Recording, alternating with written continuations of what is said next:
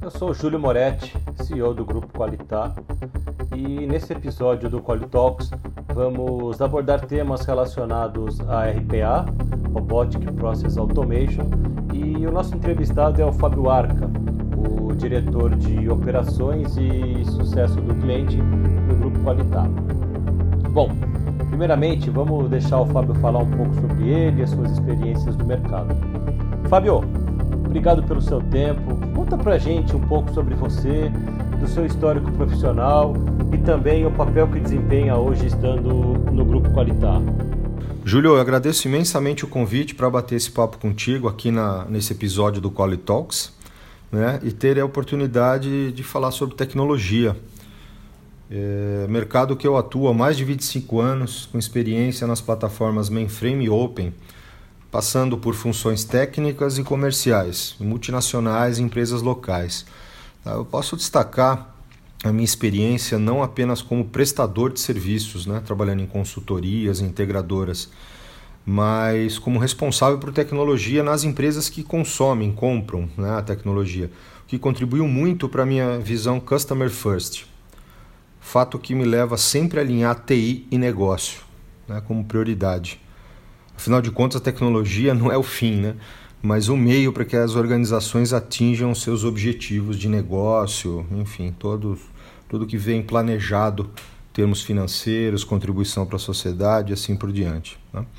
Aqui na Qualitá, estou responsável pelas áreas de pré e pós-vendas e o delivery, contando para isso com um time de especialistas em infraestrutura e desenvolvedores, gerando entregas e as melhores ofertas de produtos e serviços para os nossos clientes. É, Fábio, como dizemos internamente, né? É uma carreira repleta de, de cicatrizes e que são fundamentais para poder enxergar muito bem as necessidades dos nossos clientes atuais né, e entregar aquilo que realmente eles esperam. Fábio, um dos pilares que o Grupo Qualitar atua é o de RPA, né, Robotic Process Automation.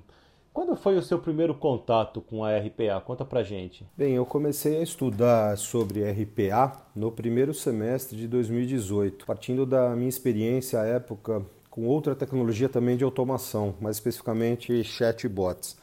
Ambas são tecnologias para automação de tarefas humanas, mas os chatbots são programados para interagir com humanos, né, tentando ser o mais possível humano, né, reproduzindo uma conversa mais é, formal possível. E alguns, com já um certo grau de evolução, utilizam inteligência artificial para melhorar ainda mais essa interação. Já a RPA, né, a gente procura criar bots que executam tarefas maçantes, repetitivas e com grande volume, né, mas também reproduzindo é, atividades humanas, mas nesse caso é, não com interação. Agora você pense no assistente administrativo que é responsável por emissão de notas fiscais num grande escritório de contabilidade, daqueles com vários clientes, né?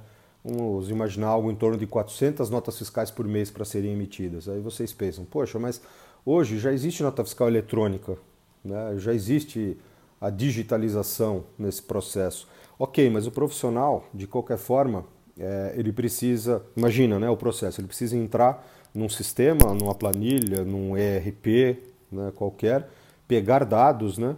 por exemplo, nome, CNPJ, o serviço ou produto que está sendo eh, oferecido, o preço, e aí esses dados eh, são inseridos num site, você abre o site, digita os dados e emite a nota fiscal. Né?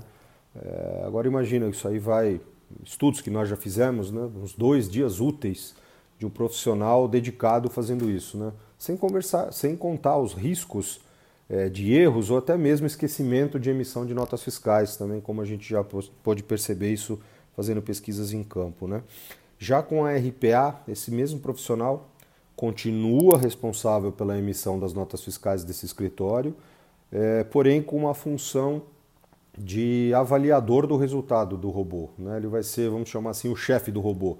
E vai ganhar praticamente dois dias úteis né, para poder fazer atividades mais nobres que um escritório de contabilidade tem. Né? Por exemplo, poderia pensar como seus clientes poderiam melhorar fluxo de caixa, estoque, planejamento tributário, entre outras nuances aí da, da, da parte contábil e financeira.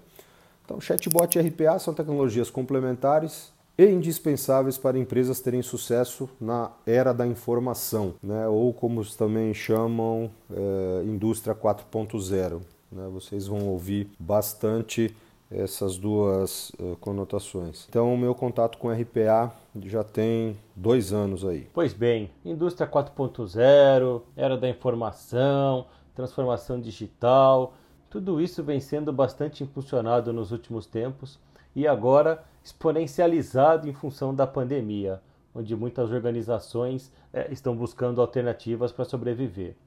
É, Fábio, como que você está enxergando o mercado de RPA nesse período de, de quarentena, de pandemia? Na sua percepção, né, o, o RPA se fortaleceu ou se enfraqueceu? Falando um pouco sobre o mercado da tecnologia RPA, é, principalmente nesse momento que estamos vivendo com a pandemia da Covid-19, né? É, momentos com observando quarentena, confinamento, lockdown em vários locais do mundo e para ser né, mais para falar mais aqui do Brasil, em vários estados agora determinando lockdown. É, eu vejo a demanda por RPA e outras tecnologias que embasam a verdadeira transformação digital é, vem crescendo consistentemente, não só agora, mas nos últimos dois, quatro anos a gente percebe isso. Né? E com o momento atual, é, esse, esse assunto, essa demanda, ela foi acelerada. Né? Empresas de todos os portes necessitam manter as suas operações rodando, né? haja vista que os serviços considerados essenciais não podem né, e nem vão parar. A RPA vem ajudando essas empresas na manutenção das tarefas repetitivas e maçantes, conforme a gente já é, mencionou anteriormente, liberando seus profissionais para pensarem em soluções que possam gerar resultados não apenas para suas áreas de negócios específicas, mas para a empresa e maximizando ainda o seu valor para a sociedade. Ou seja, o novo normal. Né? O novo normal está aí, claro, com algumas ressalvas e desconsiderando os exageros que a gente sempre vê nas análises, é, não voltaremos mais a ser como era antes. Né? Dia a dia, trabalho, é, demandas de negócios, como os negócios são feitos. Né? E, e nessas situações, quando a gente avalia a história, é, a gente verifica é, que nas crises novos negócios e novas empresas sempre surgem. E para ficar só na indústria, é, só na época contemporânea, né, a gente observa Google, Facebook, Uber, tudo é uberizado hoje. Né? Você tem um problema para ser resolvido, você tem uma plataforma, alguém que vai prestar o serviço um app que conecta tudo isso. Aí você tem web services, aplicativos e os back-offices dessas empresas normalmente tem muita RPA embutida para poder ter a velocidade e agilidade que a gente precisa e como usuário, né, como consumidor, a gente gosta de ter. Não só comprando coisas para a empresa, mas comprando para as nossas vidas pessoais, né, para a nossa família. Né? É, e a demanda por RPA, né, para tentar concluir, está crescendo e muito. Né? A nossa empresa trabalha com isso e a gente percebe, analisando os índices de relatórios e estudos que a gente acompanha, que esse crescimento para os próximos anos vai ser maior ainda né, e que essa tecnologia ainda tem muito para trazer para a gente. É, aí a gente pode falar, começar a falar em hiperautomação, mas aí seria uma outra conversa um pouco maior, né? Que a gente pode falar talvez um pouquinho mais para frente. É, e é isso daí. O novo normal está aí e a gente vai experimentar ele não só agora, mas no pós-pandemia. A gente tem que se preparar. Indo nessa mesma linha, Fábio, uma vez que você comenta que a busca por soluções de RPA está crescente, e a busca por profissionais? Né? Quais são as suas expectativas em relação à demanda por profissionais qualificados em RPA, seja num curto espaço de tempo ou para os próximos anos? É, falando um pouco agora sobre a demanda por profissionais é, para a tecnologia RPA, é, eu entendo que é, é, está crescendo e será crescente ainda nos próximos anos.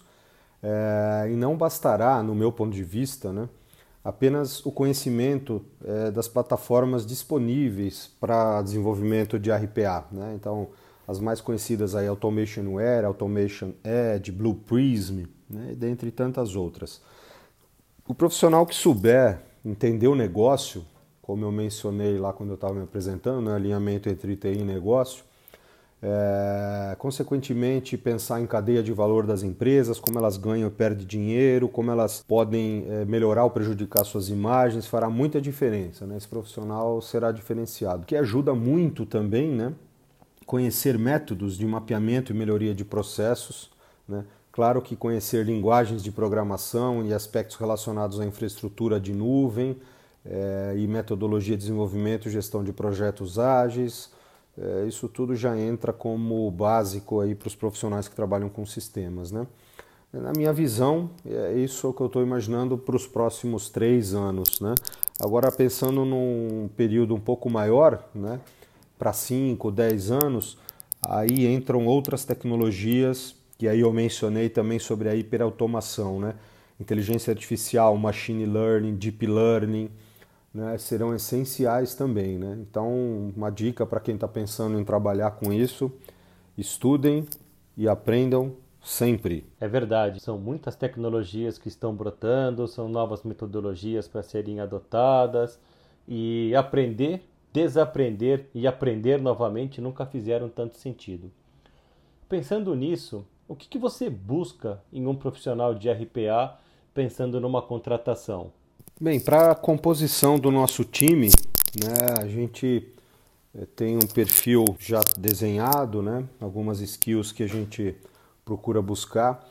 É, mas enfim, né, falando um pouquinho antes sobre o profissional de RPA, né, partindo do princípio que a tecnologia ainda precisa das pessoas, né, e acredito que sempre precisará, e com a responsabilidade de controle né, sobre a tecnologia, né, caso contrário, a gente poderia viver aquele, aquele grande eh, problema com a Skynet na saga Exterminador do Futuro no cinema, né? Mas a Skynet dominava tudo, enfim, aí foram várias, vários filmes aí da saga, né?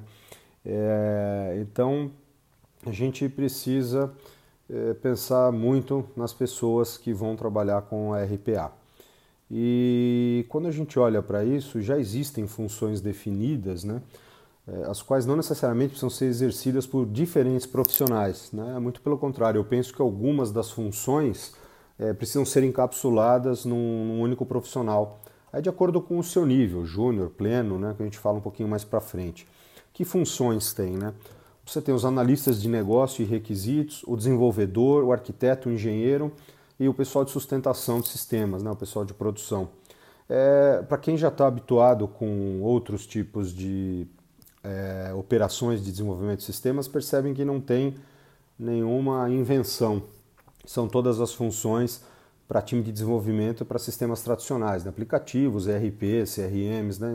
sendo assim, é, não tem muita diferenciação. Né? E pensando em, e aí, em nível de profissional, né? sênior, pleno, júnior, é, tomando como base um profissional sênior, né, até para poder depois a gente balizar entre juniores, plenos, especialistas, consultores, né, além dos conhecimentos técnicos né, que a gente eh, já busca, é, a gente busca perfil e skills de, de comportamento e de, de como a pessoa atua, né? Pensando também em metodologias. Então, análise e resolução de problemas, mapeamento, análise, design e implantação de processos, programação, banco de dados, desenvolvimento de aplicativos, teste e homologação de sistemas, conhecimento, inteligência artificial e machine learning e métodos ágeis de desenvolvimento. Aí DevOps, DevSecOps, Scrum, Kanban, Lean, enfim. E, claro, já conhecer plataformas, é, essencialmente as mais conhecidas do mercado, como eu já comentei, Automation Anywhere, Automation Edge, Blue Prism. Né? Mas, claro, é, esse é um perfil ideal e a gente encontra é, profissionais que já são hoje de tecnologia e que estão aprendendo. Lembro que eu destaquei algumas vezes: análise de negócios, processos de negócios e é, metodologias é, que vão falar de hiperautomação, automation, é, inteligência artificial, machine learning, né, ciência de dado. Então isso é muito importante também. Fábio, eu tenho uma última pergunta. É, durante o nosso processo de prospecção e muito do que a gente conversa com, com alguns clientes, né? Alguns deles ainda questionam, poxa, mas inteligência artificial e robô, isso não vem para para gerar uma quantidade grande de demissões? Esse tipo de tecnologia não está emburrecendo o ser humano? Né? É... E na sua visão, o que você acha dessas tecnologias com as quais o Grupo Qualitar trabalha? Né? Você acha que elas vêm para substituir as pessoas? É, esse é um ponto importante. Eu tenho lido bastante, já vi reportagens, artigos, apresentações e argumentos dos fabricantes da tecnologia RPA, né? Mas eu acredito que, porque eu, pelo que eu vejo e pensando em futuro, eu acredito que definitivamente não. Os robôs não vão substituir as pessoas é, visto que eles viabilizam tempo para a gente, né? Porque eles vão realizar cada vez mais nossas tarefas repetitivas e massivas, né? Aquelas com alto volumes, como a gente já mencionou anteriormente. Isso para que as pessoas tenham tempo, né? Para cuidar dos seus negócios, pensar nas suas ideias, melhorar a qualidade das suas vidas e outros, né? O que pode é, reverberar para o mundo, para a sociedade. Bom, mas aí vem sempre a pergunta, né, de novo. Mas se os robôs estão fazendo nossas tarefas, por que, que eles não vão nos substituir, né? É, aí a gente tem que falar um pouquinho da evolução do, do trabalho e das profissões. É, vem passando por grande transformação assim, né? Como ocorreu nas outras fases das indústrias, 1.0, 2.0, 3.0 e agora na 4.0, que é a era da informação. Né? Então, esse termo indústria 4.0 a gente ouve bastante, vai ouvir bastante ainda. Né? É, e, e, hoje, nessa era, tudo ocorre muito mais rápido. Por que isso? Ah, o custo para o processamento e armazenamento de dados de alto desempenho está muito, mas muito menor do que há 20 anos. É, então, além desse custo menor para processar e armazenar dados, a gente tem a tecnologia de nuvem e algumas que a gente já mencionou e eu repito, inteligência artificial, machine learning, ciência de dados, né? Então, o que isso quer dizer? Que tudo que a gente está estudando hoje, ou estudou há pouco tempo, é bem provável que daqui no máximo cinco anos a gente já, já tenha que estudar outras coisas, né? Então, está mudando tudo muito rápido. Antes, né, aquela migração entre as indústrias 1.0, 2.0, 3.0 demorava 100, 200 anos, depois 50. Hoje demora 5, 10 anos, muda exatamente tudo. Então novas profissões vão surgir, as atuais serão adaptadas, né? É, haja visto o que está acontecendo hoje no mundo, né, com a pandemia, né? É, e a tão falada transformação digital está acontecendo ainda mais rápido, né? Então a gente precisa sempre pensar nisso. E em 2017 eu assisti a palestra que o Han Charan é, ministrou aqui no Brasil no evento do HSM Expo. Lembrando que o Ron Charan é um indiano de, de Harvard que tem já pelo menos 15 best-sellers best publicados. Né? Que me chamou mais atenção na palestra toda dele, de 45, 50 minutos, foi quando ele nos, nos aconselhou como nós deveríamos educar os jovens Aí, claro, eu prestei bastante atenção porque eu tenho uma filha pré-adolescente também, quando, quando eu comentei para vocês, né, quando eu me apresentei. É, o que, que ele disse? Palavras dele: independente da profissão que os seus filhos escolherão, é, eu recomendo fortemente que você os incentive a estudar algoritmos, né, matemática, estatística, programação de software e sistemas e ciência de dados. Né? Mas aí todo mundo né, falou: pô, mas por que, que eu estou falando isso? porque todas as profissões serão impactadas por essas tecnologias e por esse conhecimento. Né? É, imagine hoje a medicina. Né? Temos consultas virtuais, a telemedicina, cirurgias já acontecendo com o médico num continente, o paciente no outro, através de internet das coisas, a própria internet, aplicativos de nuvem, robôs. Né? É, aí na outra ponta, um robô sim substituindo a gente, mas é, quem está comandando, né, o que eu já mencionei também, quem está no controle é o ser humano, usando e usufruindo da tecnologia que o próprio ser humano está utilizando, né? É, então, pensando nisso, né, é, o que, que eu concluo? Os robôs não nos substituirão, eles permitirão, nos darão tempo para que a gente possa criar um mundo melhor e pensando cada vez mais no humano, né?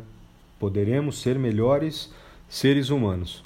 Bem, pelo menos é nisso que eu acredito e luto todos os dias. Que vocês façam belos robôs e sucesso para todos. Um grande abraço. Fabião, agradeço aqui mais uma vez pelo seu tempo em participar do Qual Talks e também por compartilhar com a gente um pouco da sua experiência e visão de mercado. Eu espero que realmente ela seja válida para apoiar outras pessoas e empresas que também estejam engajadas nessa jornada de RPA. Obrigado. Júlio, eu é que agradeço a oportunidade de bater esse papo contigo e forte abraço.